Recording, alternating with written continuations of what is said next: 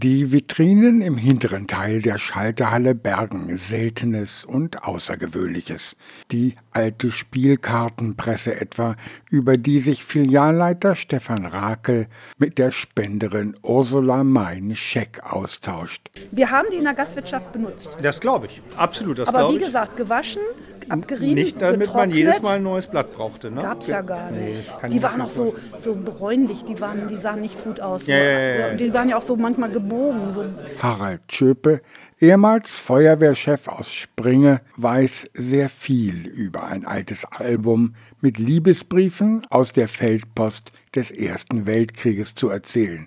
Ein Dachbodenfund. Auf der Eisscheune, auf dem Dachboden da, wurde halt äh, mehrere Dinge gefunden äh, von äh, Heinrich Afferbeck. Das ist der Mann gewesen aus Gola. Und die haben sich natürlich Liebesbriefe geschickt, auch aus dem Feldpost, alles mit Sütterlin beschrieben auf der Rückseite. Das ganze Buch ist voll, äh, also fast lückenlos.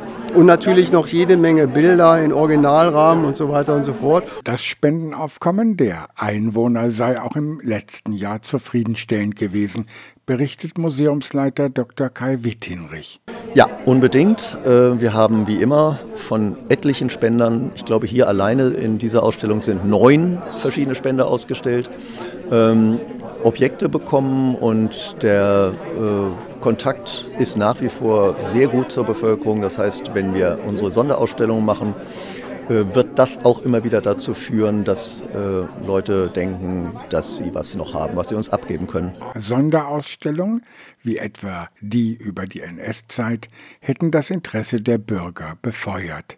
Das befeuert das immer. Äh, Aber es muss gar nicht um sowas gehen. Wir stellen jetzt demnächst etwas über Vereine, auch äh, untergegangene Vereine in unserem Bereich hier aus. Und ich gehe auch schwer davon aus, dass das wieder neuen Antrieb geben wird. Gerade eben auch Vereine, die vielleicht gar nicht mehr existieren, aber wo noch irgendwelche Objekte in den Kellern oder auf den Dachböden liegen, dass die dann auch zu uns kommen. Ein Wermutstropfen. Es ist an diesem Ort wahrscheinlich die letzte Präsentation dieser Art. Stefan Rakel hofft auf eine Fortsetzung im Sparkassenneubau nebenan.